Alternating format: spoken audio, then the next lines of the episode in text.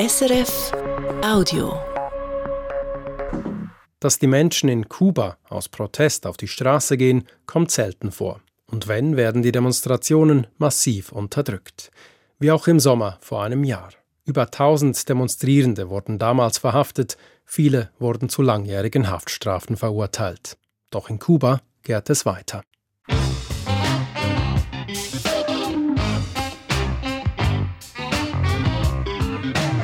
International. Eine Sendung von Anne.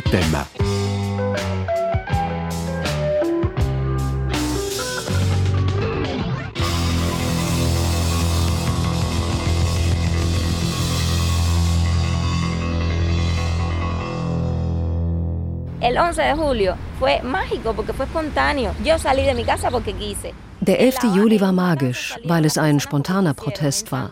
Ich bin rausgegangen, weil ich es wollte. In Matanzas sind die Menschen auf die Straße gegangen, weil sie wollten. Auch in Santiago de Cuba, überall. Wir hatten aber ja gar keine Erfahrung mit Demonstrationen. Sie sind in Kuba eigentlich komplett verboten. Hier in meinem Viertel Fangito in Havanna sind alle arm. Aber keiner ist auf die Straße gegangen. Niemand hat auch nur ein Plakat aufgehängt. Die Revolution gibt so viel Unterstützung. Niemand wird hier misshandelt.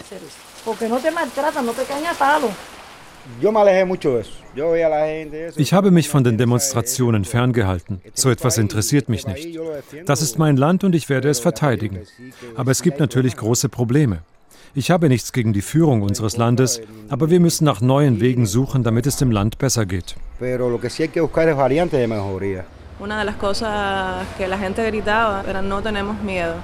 Wir haben keine Angst mehr, haben viele Menschen gerufen. Wenn ich daran denke, bekomme ich immer noch Gänsehaut. Das war ein starkes Gefühl und das ist das Wichtigste. Wir sind nicht allein.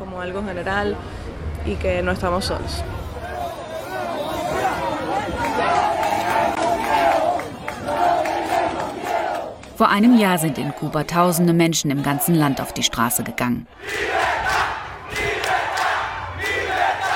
No tenemos miedo. Wir haben keine Angst mehr. Libertad, Freiheit. Und tenemos hambre. Wir haben Hunger, skandierten sie. Eileen hatte sich in Havanna den Demonstrierenden angeschlossen. Es waren in dem Moment viele Dinge zusammengekommen. Der Mangel an Medikamenten und Nahrungsmitteln, die Ineffizienz der kubanischen Regierung. In San Antonio, eine Stunde von Havanna entfernt, hatten die Proteste begonnen. Das war der Impuls für den Rest des Landes. Die Menschen dort hatten drei Tage lang keinen Strom und auch kein frisches Wasser. In den sozialen Netzwerken tauschten sich die Menschen an diesem 11. Juli aus, organisierten sich spontan. Eileen postete auf Facebook ihren Standort, damit ihre Freunde sie finden. Vom Fenster aus haben uns die Menschen zugerufen, ihr seid mutig. Erzählt Eileen. Elf Jahre hat sie in Deutschland gelebt, hat dort ihre Ausbildung zur Friseurin gemacht. Die 33-Jährige arbeitet jetzt in einem Salon in Havanna. Über die Proteste spricht sie lieber draußen in einem Park. Die Nachbarn sollen besser nichts von dem Interview erfahren. Ich weiß ganz genau, wer von meinen Nachbarn petzt. Die Leute, die reden und Informationen weitergeben. Das wissen alle. Ich verachte sie. Eileen hat kurze Haare, trägt ein weißes T-Shirt und eine grüne Latzhose. Immer wieder schaut sie sich um, beobachtet aus dem Augenwinkel Parkbesucher, die mithören könnten. Die Sicherheitskräfte gingen teils brutal gegen die vorwiegend friedlichen Demonstranten vor.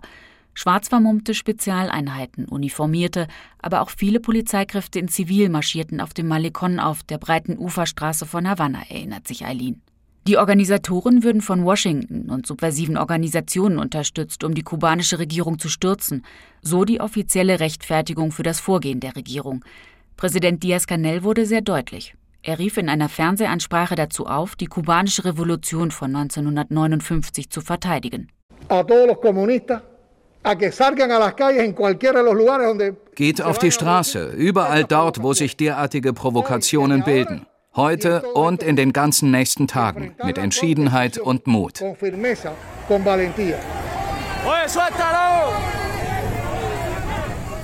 Auf Bildern, die in den sozialen Netzwerken geteilt wurden, waren Anhänger der kubanischen Regierung zu sehen, die sich teils mit Knüppeln bewaffnet hatten. Auf Videos sah man ein paar junge Demonstranten, die Steine warfen. Einige Fahrzeuge der Sicherheitskräfte wurden umgestürzt. Eileen ist wie die meisten friedlich mitgelaufen. Ein uniformierter Beamter habe sie trotzdem zu Boden gedrückt. Sie ist nach den Protesten drei Tage lang nicht nach Hause gegangen, aus Angst festgenommen zu werden. Ich bin bei einem Freund untergekommen und erst zurück in meine Wohnung, als sich die Situation ein bisschen beruhigt hatte. Die Regierung hatte das Internet blockiert, damit wir uns nicht weiter über die sozialen Netzwerke austauschen können. Viele Bekannte und Familienangehörige von Freunden seien bei den Protesten verhaftet worden. Auch ihr eigener Bruder. Er hatte aus Wut das Glas eines Spinns in einem Devisenladen eingeschlagen, in dem Kunden ihre Taschen aufbewahren können, berichtet Eileen.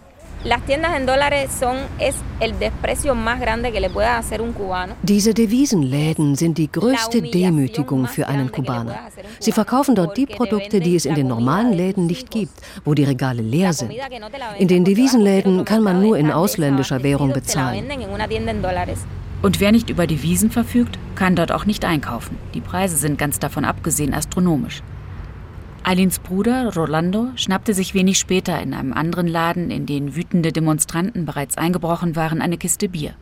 Seit einem Jahr sitzt er dafür im Gefängnis, wegen Sachbeschädigung und Diebstahl. Die Staatsanwaltschaft hatte zunächst 25 Jahre beantragt. Am Ende hat er zwölf Jahre bekommen. Wir sind in Revision gegangen, aber im Urteil steht, es sei ein gerechtes Urteil. Jetzt sitzt mein Bruder mit Vergewaltigern, mit Leuten, die gemordet haben, zusammen im Gefängnis.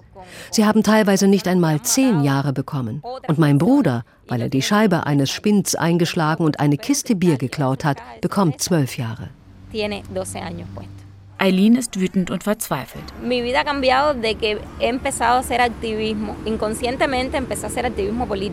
Mein Leben hat sich verändert. Ich bin unfreiwillig zur politischen Aktivistin geworden. Ich kämpfe für meinen Bruder und alle politischen Gefangenen. Ich stehe für jede Schwester, jede Mutter, die einen Angehörigen im Gefängnis hat.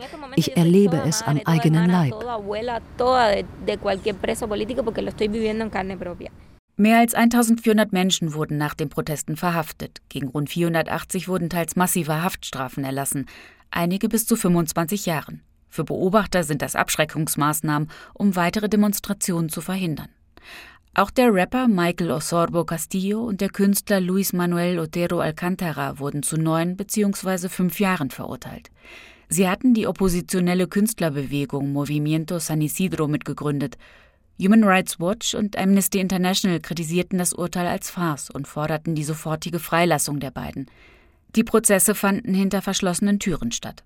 Die Partnerin von Osorbo, Anameli Ramos, wirft dem Gericht in einem Live-Video schwere Verfahrensfehler vor. Wenn das sogar mit zwei bekannten Künstlern geschieht, dann stellen Sie sich vor, was mit den anderen passiert. Stellen Sie sich vor, was mit den einfachen Leuten auf der Straße passieren wird. Nicht nur mit den Aktivisten, sondern mit den normalen Bürgern, die keine Öffentlichkeit haben, die mit ansehen müssen, wie die Militarisierung der Straßen zunimmt, dass es immer weniger Rechte gibt, All das passiert gerade in Kuba. Den beiden Künstlern werden Störung der öffentlichen Ordnung und Respektlosigkeit gegenüber der kubanischen Revolution vorgeworfen. Michael Osorbo war an dem regierungskritischen Lied Patria y Vida beteiligt, das zur Hymne der Dissidenten wurde und im letzten Jahr mit zwei Latin Grammy ausgezeichnet wurde. Die oppositionelle Künstlerbewegung Movimiento San Isidro hatte schon Monate vor den Demonstrationen am 11. Juli immer wieder mit Aktionen friedlich für mehr politische Freiheit protestiert. Doch der Impuls für den breiten Protest kam schließlich nicht aus der Kunstszene, sondern aus der breiten Bevölkerung. Die Demonstrationen Mitte Juli ereigneten sich inmitten der Pandemie. Die Kubanerinnen und Kubaner hatten monatelang unter dem harten Lockdown, den anhaltenden Stromausfällen und Lebensmittelknappheit gelitten, erklärt der kubanische Wirtschaftswissenschaftler Omar Evalini. Kuba está en una situación muy compleja. Eh, compleja está en el siguiente sentido. La economía casi no crece. Kuba befindet sich in einer sehr schwierigen Situation. Die Wirtschaft wurde durch die Pandemie extrem geschwächt. Einer der größten Wirtschaftsfaktoren für das Land, der Tourismus, ist in den letzten beiden Jahren komplett eingebrochen.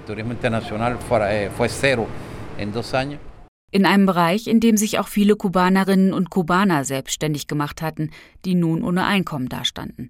Hinzu kommt das anhaltende US-Embargo, das seit Jahrzehnten in Kraft ist und das unter dem ehemaligen US-Präsidenten Donald Trump noch einmal verschärft wurde. Trump setzte Kuba wieder auf die US-Liste der Terrorstaaten. Viele Kubaner hatten große Hoffnungen in US-Präsident Biden gesetzt, der im Wahlkampf angekündigt hatte, dass er der Annäherungspolitik von Barack Obama folgen würde. Doch diese Hoffnungen wurden enttäuscht, so Evalini. Es hat mit US-Präsident Biden keine Besserungen gegeben, außer dass seit neuestem wieder mehr Flüge aus den USA Richtung Kuba erlaubt sind. Aber da muss man auch erst mal abwarten, wie sich das entwickelt. Auch ist es wieder für Angehörige in den USA möglich, höhere Geldbeträge an ihre Familienmitglieder in Kuba zu schicken. Die wirtschaftlichen Auswirkungen dürften begrenzt sein. Experten sehen in den zaghaften Lockerungen jedoch politisches Kalkül. Im Kern gehe es darum, die Migrationskrise zu stoppen. Neben vielen Mittelamerikanern gehören die Kubaner zur größten Gruppe, die in den letzten Monaten die US-Grenze illegal überquert haben. Doch die US-Blockade werde oft auch als Ausrede für die eigenen Unzulänglichkeiten angeführt, erklärt der ehemalige Diplomat und Experte für internationale Beziehungen Carlos Alzugaray.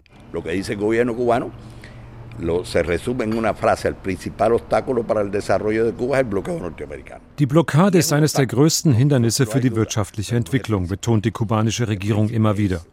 Und natürlich ist sie ein Hindernis, aber es ist nicht die größte Hürde. Die Regierung war selbst nicht fähig und mutig genug, die Reformen umzusetzen, die sie eigentlich schon verabschiedet hatten. Für mich ist das der Hauptgrund. Und trotz der massiven Krise und vieler Hürden hat die sozialistische Karibikinsel während der Pandemie Erstaunliches erreicht. Kuba ist nicht nur das einzige Land Lateinamerikas, das seine eigenen Impfstoffe entwickelt, sondern auch noch einen wesentlichen weiteren Vorteil hat, sagt die Forschungsleiterin im kubanischen Finlay-Institut Maria Eugenia Toledo Romani. Cuba, a diferencia del mundo, como su vacuna fue pensada para los niños, im Gegensatz zum Rest der Welt hat Kuba direkt einen kindergerechten Impfstoff entwickelt. Als Omikron kam, war das für viele Länder in Europa eine Katastrophe. Die Fallzahlen schnellten in die Höhe. In dieser Phase waren unsere Kinder schon alle geimpft. Während die USA und andere Länder Europas erst peu à peu Impfstoffe für Kinder niedrigeren Alters eingesetzt haben, begann Kuba bereits im Herbst letzten Jahres mit der Impfung von Kleinstkindern ab zwei Jahren. Das Land verfügt über langjährige Erfahrungen in der Impfstoffentwicklung. Was ansonsten zehn Jahre gedauert hätte, bewerkstelligten die kubanischen Wissenschaftler in zwei. In diesem Fall war das US-Embargo sicherlich ein großes Hemmnis, sagt der Kuba-Experte Bert Hoffmann vom Giga-Institut für Lateinamerika-Studien in Hamburg. Das behindert natürlich alles. Das behindert auch so einen Prozess wie Impfstoffherstellung, wo Kuba auf ganz viel Einfuhr von Equipment, medizinischem, technischen Equipment, aber auch Vorprodukten, die man für die Herstellung von Impfstoffen braucht, angewiesen ist. Am Ende hat es die Impfstoffentwicklung nicht verhindert, aber verzögert. Die kubanischen Impfstoffe Soberana 2 und Abdallah wurden breit eingesetzt. Kubanische Studien dokumentieren eine hohe Wirksamkeit. Kritiker weisen auf die mangelnde Dokumentation in wissenschaftlichen Journalen hin. Nach der Erteilung der Notfallzulassung in Kuba wurden innerhalb weniger Monate mehr als 95 Prozent der Bevölkerung vollständig geimpft. Eine der höchsten Impfquoten weltweit. Auch das hatte seinen Preis. Denn die Hälfte des Gesundheitsbudgets wurde in die Impfstoffentwicklung investiert. Es mangelt an allen anderen Medikamenten. Doch so konnte sich die sozialistische Karibikinsel wieder dem Tourismus öffnen. Die internationalen Urlauber bleiben trotzdem nach wie vor aus. Wenn man durch die Altstadt läuft, dröhnt durch die offenen Fenster und Türen der Restaurants lautstark Musik. Viele Fassaden der Kolonialbauten sind in bunten Farben frisch getüncht, die Tische sorgfältig gedeckt. Nur Gäste sitzen nirgends. Javier Torres arbeitet als Tauchlehrer in Havanna. Er parkt seinen klapprigen schwarzen Oldtimer des britischen Herstellers Singer vor einem Hotel in der Nähe der Uferstraße in Havanna. Estamos recuperando muy lentamente. Der Tourismus erholt sich nur sehr langsam. Wir hoffen, dass es zur nächsten Hochsaison im November wieder richtig losgeht und mit den kleinen Lockerungen der US-Sanktionen auch wieder mehr US-amerikanische Touristen mit Kuba-Verbindungen herkommen.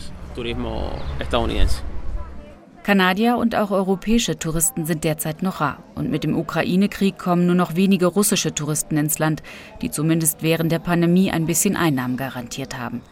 Auch wenn die Regierung für einige wirtschaftliche Reformen in den letzten Jahren gesorgt hat, Kubaner können nun Unternehmen mit bis zu 100 Mitarbeitern gründen, hofft Javier auf baldige weitere wirtschaftliche Öffnungen. Er selbst bewegt sich als selbstständiger Tauchlehrer in einer Grauzone, sagt er.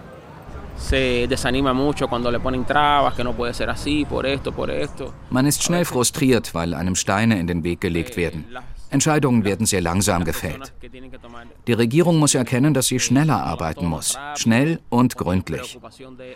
Und dann ist natürlich ein weiteres Problem, dass es beispielsweise schon schwierig ist, wenn man ein Airbnb betreibt, anständige Bettwäsche zu finden. In den letzten Monaten hat sich der 44-Jährige vor allem mit lokalen Touristen sein Geld verdient. Ich bin sicherlich nicht im Geld geschwommen, aber für einen Teller Reis mit Bohnen hat es noch gereicht. Er ist trotz allem zufrieden mit seinem Leben in Havanna, betont er. Ich würde mir ein Mehrparteiensystem wünschen. Aber wenn ich mir die Mehrparteiensysteme in Lateinamerika anschaue, na vielen Dank, diese ganzen Länder mit all ihren Problemen, das ist doch ein Scheiß. Dann doch lieber das kubanische Einparteiensystem. Mit manchen Dingen bin ich einverstanden, mit anderen nicht. Aber ich kann hier ohne Angst auf die Straße gehen. Es gibt keine Drogen. Als er damals von den Demonstrationen vor einem Jahr hörte, war er erschrocken. Angeschlossen hat er sich nicht. Wir sind solche Proteste nicht gewöhnt. Es war ein sehr angespannter Moment. Ich wusste nicht, wie das enden würde. Viele, vor allem junge Menschen, die Mitte Juli vor einem Jahr auf die Straße gegangen sind, haben das Land verlassen. Sie sehen keine Perspektiven in ihrer Heimat, keine Jobaussichten, keine politischen Freiheiten. Es fehlt an allem, sagt Janne. Sie ist vor acht Monaten von der Kleinstadt Camagüey mit ihrem Mann und ihren zwei Kindern nach Havanna gezogen. Zu viert bewohnen sie ein Zimmer zur Untermiete. Sie wollen sparen. Ihr Ziel? Die USA. Für ein besseres Leben. In Havanna ist sie täglich stundenlang damit beschäftigt, Grundnahrungsmittel zu organisieren, damit überhaupt etwas abends auf den Tisch kommt. Dafür steht sie stundenlang in der Schlange. Das Leben besteht aus Warten. Für ein bisschen Reis, Öl, Bohnen, Zucker. Milch ist ausschließlich den Kindern vorbehalten. Kindern bis zu sieben Jahren stehen drei Liter jeweils a drei Pesos im Monat zu. Meine eine Tochter ist schon neun, mein Sohn drei. Das heißt, sie müssen sich die Milch teilen. Auf dem Schwarzmarkt auf der Straße würde Milch 1400 Pesos kosten.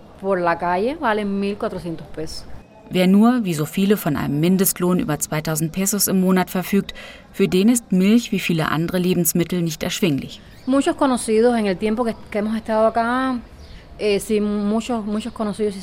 viele Bekannte haben das Land schon verlassen. Sie haben genau wie wir alles verkauft. Ihr Haus, alles, was einen Wert hat. Einige haben es in die USA geschafft. Andere wurden deportiert. Das ist natürlich sehr traurig. Du hast über Jahre gespart und dann stehst du vor dem Nichts.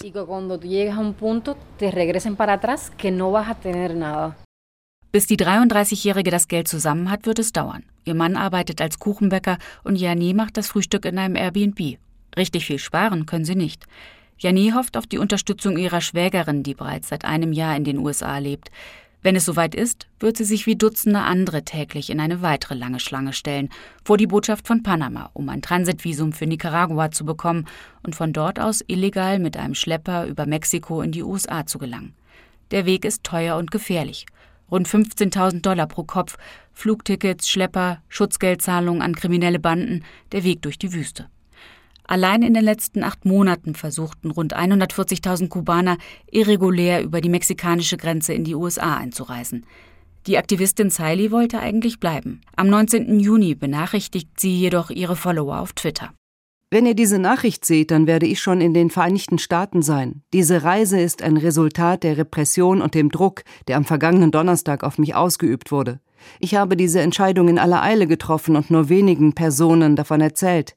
Ich werde von hier aus weiter für ein Land frei von Repression und politischen Gefangenen kämpfen. Wenige Wochen zuvor hatte sie noch Besuch in Santa Clara empfangen. Schmal und blass, aber mit entschlossenem Blick saß sie auf der roten Bank im Wohnzimmer ihrer Mutter. Sie erzählte von ihrem Protestmarsch, bei dem sie sich für die Freilassung der Künstler eingesetzt hatte. Free Michael Osorbo und Free Luis Manuel hatte sie mit Schwarz auf ein weißes T-Shirt geschrieben. Ich hatte das Gefühl, dass ich etwas machen muss. Und zuerst dachte ich, dass ich einfach ein Live-Video in meinem Hof aufnehme, so wie ich es oft mache.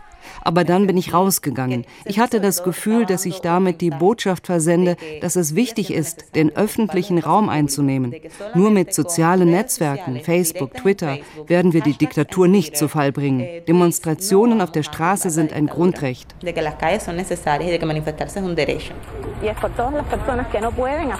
Genau 24 Minuten lang läuft sie eine Straße in Santa Clara entlang. Die Zeit hat sie gestoppt.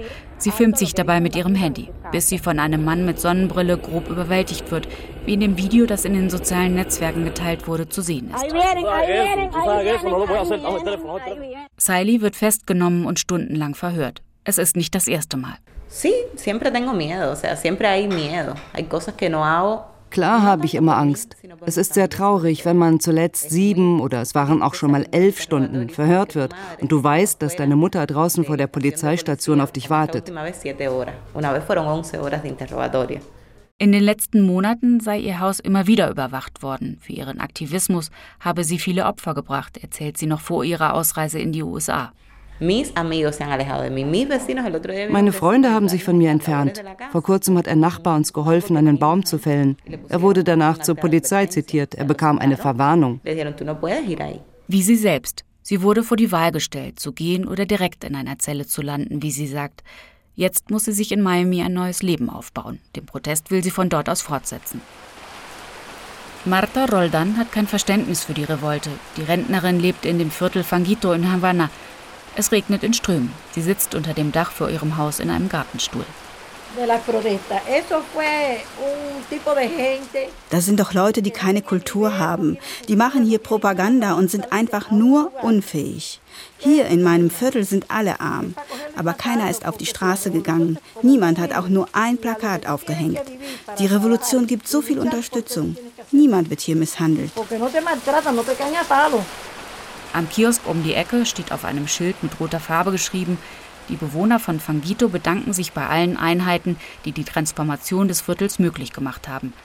Nach und nach sollen alle Häuser saniert werden, so das Versprechen, sagt Martha. Dank der Revolution habe sie ein Telefon, einen Fernseher, ein Heim. Sie unterstützen uns hier. Wenn ich jetzt ein Problem habe, dann lösen Sie es in der nächsten Woche. Allerdings sind es tatsächlich viele Probleme, die wir haben. Ganz anders sieht das Elisabeth. Sie kann die Unterstützung der Regierung nicht erkennen. Im Gegenteil. Sie wohnt mit ihrer Familie in einem Haus, das von außen eher einer Ruine gleicht. Über eine Leiter gelangt sie in ihren Wohnbereich unter dem Dach. Frisches Wasser gibt es nicht immer, sagt sie, während sie einen Topf damit füllt. Las condiciones son bastante malas. En el sentido estructural no es bueno. Dutzende Bewohner von La Guinera, einem der ärmsten Stadtteile von Havanna, hatten sich dem Protest gegen die wirtschaftliche Misere und für mehr politische Freiheit vor einem Jahr angeschlossen. Elisabeth war nicht darunter. Doch an diesem Tag drangen plötzlich vermummte Sicherheitskräfte auch in ihren Hof ein, erzählt sie. Sie haben mich geschubst, haben mich geschlagen. Ich wusste gar nicht, wie mir geschah. Mein Sohn wohnt im Haus gegenüber und hat alles von dort aus beobachtet. Er hat geschrien, das ist meine Mutter, das ist meine Mutter. Aber sie haben nicht von mir abgelassen. Dann hat er drei Steine geworfen. Er wusste nicht, wie er sich sonst behelfen sollte. Sie haben ihn vom Dach runtergeholt, ihn geschlagen. Bis er geblutet hat, erinnert sich Elisabeth. Ihr Sohn José wird festgenommen. Vor kurzem wurde das Strafmaß bekannt gegeben. Sieben Jahre für versuchten Mord, so das Urteil weil er im Affekt seine Mutter verteidigen wollte. Sie kann es nicht fassen. Zwei weitere Söhne hatten an den spontanen Protesten auf der großen Avenida, die den Stadtteil quer teilgenommen. Auch sie wurden verurteilt. Nur weil sie dabei waren, betont Elisabeth. Ihr Sohn Santiago hat dafür sieben Jahre bekommen und Frandi sechs. Der Vorwurf Aufruhr und Unruhestiftung. Seit einem Jahr befinden sich nun drei ihrer Söhne in Haft. Immer wieder fiel in den letzten Tagen der Strom in Elisabeths Haus aus, genau wie an vielen anderen Orten im ganzen Land. Erneut kam es kürzlich zu kleineren spontanen Demonstrationen. Studenten schlugen wütend auf Kochtöpfe in Camagüey und auch in Manzanillo gingen die Bewohner auf die Straße. Mögliche Konsequenzen, die Repression der Regierung fürchteten sie offenbar nicht.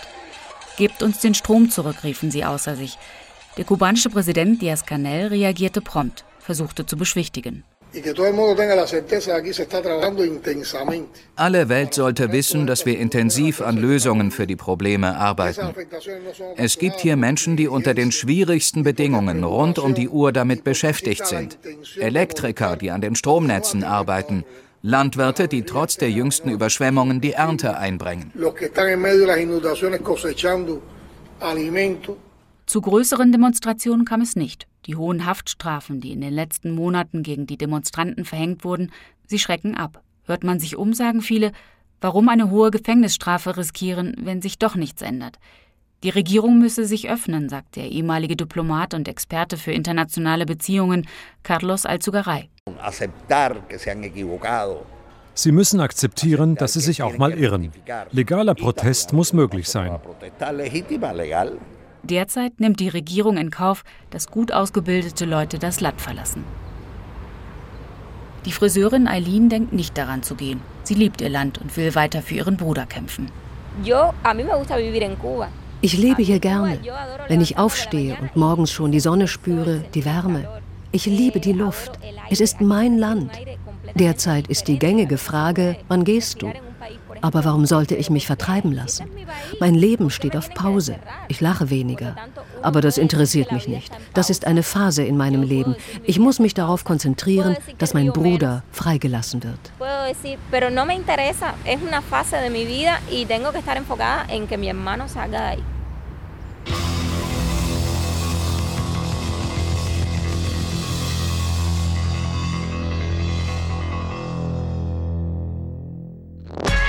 Das war ein Podcast von SRF.